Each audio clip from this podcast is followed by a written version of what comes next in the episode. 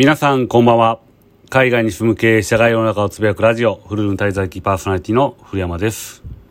えー、今日も香港からお届けしております。えー、まあ最近になってですね、えっと、やっと天気が落ち着いてきましたね。で、まあ相変わらず、えー、香港特有の蒸し暑さは残ってるんですけども、まあお肌にはね、あの健康でいいので、えー、女性には、えー、喜ばれると思います。で、まあ、香港のいいところといえばですね、まあ、湿気がお肌に良いことと、まあ、あとね、えー、辛い系の食べ物が美味しいっていう点かなと思います。で、日本にも進出している、まあ、トリドールか丸亀製麺が、まあ、買収したね、えー、タムジャイっていう、えー、米粉の麺の店が東京に出店したんですけども、まあ、その食べ物はね、あのー、僕が死ぬ前に食べたいベスト3に入る一品なので、ぜひですね、あの、香港に来た時は食べていただきたいですね。まあ、日本にね、出店した店はね、あの、ちょっと本場と違うみたいで、えー、日本の輸入規制の方で、どうしてもね、入れられない調味料があったようです。なんでね、えー、やっぱ本場じゃないと、え、本物は味わえないということですね。あと、え、香港といえば火鍋ですね。えー、まあ、特にですね、あの、四川風の火鍋っていうのは美味しいですよね。で、先週ちょっと仲良くなった、あの、香港人に招待されてですね、えー、彼の家に行って、えー、火鍋パーティーをしたんで、火鍋をね、ご馳走してもらいました。で、まあ、日本にはないね、火鍋グッズがあって、まあ、あの、半分に割れてる鍋とかですね、あの、真ん中でスープが、二つに、ね、二つね、味わえるっていうね、えー、グッズとか、まあ、準備でバンダンでね、えー、迎えてくれました。で、その時まあもう一人ね、初対面の日本人が一緒に来てたんですけども、まあその彼ともですね、お酒を飲んだらすぐにね、仲良くなりました。で、まあその時はまあ香港人はですね、日本語が話せないんですけど、まあ広東語、えー、英語が話せると。で、日本人は英語と日本語が話せるということで、まあ僕はですね、香港人と話すときは広東語。で、日本人と話すときは日本語。で、3人で話すときは英語っていうね、えー、まあよくわからん会話になってたんですけども、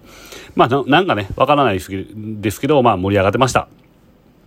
で、まあ、その彼の、まあ、香港人の家にはですね、ワインセラーがあって、まあ、ワインもね、結構何本もこう、ストックがあって、で、ウイスキーとかね、えー、日本酒とかね、えー、まあ、ビールもですけども、いっぱい出してきましたね。で、まあ途中ね、えー、なんかわからないですけど、途中しょうもないことを言ったら、まあウイスキーロックで一気とかね、まあ途中からそういうルールになっていて、まあ結構飲んだね、最後の方ですね、記憶なかったんですけども、えー、楽しかったっていうのは、えー、なんとなく覚えてます。で、まあちなみにですね、タクシーで、えー、家に帰ってる途中に、まあ僕自身がまあ香港のね、夜景をスマホで撮影していたので、まあまあ僕自身もね、まあ、あの、寄ってたとはいえ正常だったんだなと思って安心はしています。で、まあ、その次の日かな、朝起きてですね、あのー、まあ、交換した LINE を見たらですね、その香港の、えー、友人から、まあ、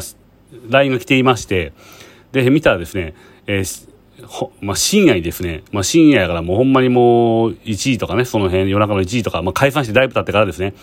えー、まだ飲むぞ、早来いってね、連絡入ってました。まあね、こんなん見ると、まあ国に関わらずですね、まあお酒飲んだ時のリアクションって、えー、よく似たことすんねんなと思ってね、えー、面白かったです。まあそんな、えー、香港グルメを楽しめたのとは逆にですね、あの、選手の一番のニュースといえば、やっぱりこう、日本のね、えー、元首相である安倍さんの暗殺事件ですよね。で、ちょうどですね、あの、フィリピンの友人とスカイプで話してる時に、えー、まあ、タイに住んでいる友人からね、あのー、なんか冗談で、まあ、やりましたねっていう LINE が来たんですね。で、何のことかなと思って、パッて見たらですね、まあ、安倍さんが撃たれたってニュースが流れてて、で、その話でした。まあ、僕やってないですけどね。で、まあ、びっくりしたんですけど、まあ、僕の中で、まあ、撃たれたって言っても、まあ、襲撃されただけで負傷くらいやろうなって思って、思ってたんですけど、え5時間後くらいにですね、えー、安倍さん死亡ってニュースが流れて、えー、本当にびっくりしました。で、何よりびっくりしたのは、えー、まあ、映像を見てですね、まあ、安倍さんが演説してるですね、その安倍さんのすぐ後ろにね、普通に犯人が映っていたところですよね。で、セキュリティめっちゃ弱って思って。で、元とはいえですね、日本の首相やってた人のセキュリティがあれだったら、まあ他のね、まあセキュリティっってじゃあねあのセキュリティ雇って何かしてる人とかいると思うんですけどもそのセキュリティってじゃあもっと弱いんやろうなと思ってね、えー、本当に心配になりましたでまあまだ漫画の話になるんですけどまあ最低でもですね、まあバウンサーっていうね、あの、バウンサーっていう漫画に出てくるですね、まあ宍戸丈一郎とか、トライさんくらいのですね、セキュリティレベルはやっぱ必要やろうなって思いました。で、あれぐらいね、守ってくれたら安心なんですけどね。で、でも安倍さんの時は後ろから空きでしたからね、あれね。で、まあ、安倍さんの件があってからですね、まあ、日本の友人とはちょっと、えー、LINE でやり取りしただけなんですけども、まあ、それよりもですね、まあ、外国の友達ですね、まあ、フィリピンとか、まあ、香港とか、その他のね、海外の友人からめっちゃね、真剣にまあ、大変なことになったねっていうね、えー、LINE が、LINE とか、まあ、あの、WhatsApp とかいろいろこうね、えー、来ました。で、その時聞かれるのがですね、なん日本のセキュリティはあんなにいい加減なの？とか、まあ、いろいろ質問されたんですけど、まあ、僕的にはですね、僕自身セキュリティじゃないし、知らんわって感じだったんですけど、まあ、海外の人たちからしたらですね、あの危機感のなさってありえないなと思ったんでしょうね。で、なんでなんて聞かれてもですね、僕自身は答えようないんですけども、まあ日本は平和ボケしてるんでしょうね。まあそういうのはですね、あの、まあたまに日本帰った時に、まあ僕でも感じることなんで、まあ実際住んでる人からしたらですね、さらにそうでしょうね。多分まあそれ自身も気づくことはないでしょうね。うん。で、結構ね、いろんな国に行ったんです。まあ僕自身もね、行ってきましたけど、まあ日本の治安って本当にね、あの、良くて、まあ、それも仕方ないのかなとは思います。まあ、まあ、そういうのってですね、あの、日本で働く人たちにもよく現れてるなって思うことがね、あの、ありますね。で、なんだかんだでね、えー、食べるものには困らないし、まあ、我慢しながらでもね、まあ、必要な時間勤務してたら給料もらえますし、で、まあ、職をなくしてもね、すぐ就職先先は見つかるんちゃうかな、などなどね、まあ、いろいろそういう平和ボケする理由はあると思います。で、基本ですね、まあ、能力のない人はいらないっていうのが、まあ、経営者の立場的には本音なんですけど、まあ、勘違いしてね、まあ、成果も出せてないのに、自分は会社に必要だとか、まあ、なんだかんだ言ってね、雇用され続けるだろうとか言ったね、えー、理由なき自信みたいなのを持ってる人が多いんですけど、まあ、海外ではですね、日本と、まあ、同様ね、えー、日本と同様で、まあ、雇用者はね、守られがちなんですけども、まあ、1ヶ月前に通知したら解雇できるとか、まあ、雇用する側にも、えー、非雇用者を解雇できる権利っていうのがあるんですね。まあ、それもあるので、まあ、逆にハングリーに働く人が多いんかなと僕は個人的には思ってます。で、まあ、お金に対しての執着もその分ね、外国人強いですけど、まあ、それもハングリー精神から来るものなのかなと。で、ね、家族が大事で幸せにしたいからお金をもっと稼いで、で、子供に良い教育教育をね、受けさせてっていう考え方ですよね。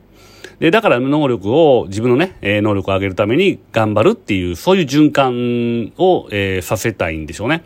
で、まあ、どこにいてもね、えー、まあ、ダメなやつっていうのはいるから、まあ、外人の方がね、日本人の方、日本人よりも、まあ、優れているっていう意味ではなくて、まあ、置かれている環境のね、スタート地点が違うっていうのは明白なので、まあ、ベースラインが違いますよね。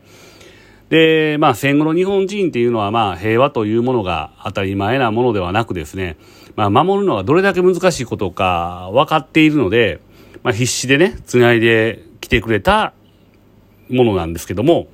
まあ僕たちはね、その繋いできてもらった平和っていうものにですね、慣れすぎてるんだろうなってね、まあ今回の、えー、セキュリティの弱さとかを見てて、えー、思いました。まあ僕自身もね、えー、ここに関しては、まあ、一ビジネスマンとして、経営者として、まあ、平和ボケしないようにね、あの、危機感持って、まあ、自分の大切な人たちを守っていかないとっていうのを改めて思いました。で、僕自身もですね、いい加減な仕事をしたりとか、ね、あのー、やってると、やっぱりお客様から、ね、もう、お前とは取引しないって言われてしまったら、僕自身のビジネスも終わってしまうんでね、まあ、そういう危機感のね、えー、中で、危機感を持ってる中でね、えー、ちゃんとしたサービスを提供していくっていう気持ちを持ってね、やっていかないといけないなと思います。で、てかですね、あの、ま、ガーシー当選しましたね。で、まあ彼ドバイにいるんですけど、まあドドバイにいながらね、国会に参加すれば、まあ、違い方形の部分が、日本からしたらね、あの、違い方形の部分あるんで、まあ、言いたい放題言えるからですね、まあ、本当楽しみですよね。で、彼自身のメディアの力もあるんで、まあ、情報封鎖、日本からね、情報封鎖するにも限界があるから、まあ、日本の政治にはめちゃくちゃいい刺激になると思います。で、それはそうとね、僕もほんま最後に思うんですけど、まあ、このね、あの、平和ボケしてる場合じゃないよっていうのを思ったの、一番思ったのがですね、あの、コロナで、コロナがあって、まあ、いろいろ出勤体系とかいろいろ変わりましたよね。例えば、えー、コロナがあったから、まあ、外に出れない。なんで、オンラインでの出勤が認められたり、で、ミーティングもね、あの、面と向かってやるんじゃなくて、オンラインミーティングが、にしましょうっていうのでね、そういうのが当たり前に行われるようになったのに、なんで街頭演説やってんねやろうって。で、今回街頭演説をして、まあ、セキュリティの問題がどうこう言う前に、そういうね、習慣があってやって、で、結局ね、こういう大きな事件になってしまったっていうので、もう街頭演説やらんでええやろっていうのがね、僕の本音ですよね。で、ね、僕らも YouTube とかそんな上げてもらった方がね、あの、選挙も見やすいしって思うんですよね。で、もうそれもあるし、まあ自分、自分からリスクをね、上げてどうすんねんっていうのをね、えー、今回思いました。まあ時代も変わってますし、まあオンラインっていうのがね、あの、ある意味コロナから得た、えー、一番大きなね、利益だと思いますんで、その辺活用しながらね、えー、やっていければいいんじゃないかなと思います。えー、今週は以上です。ありがとうございました。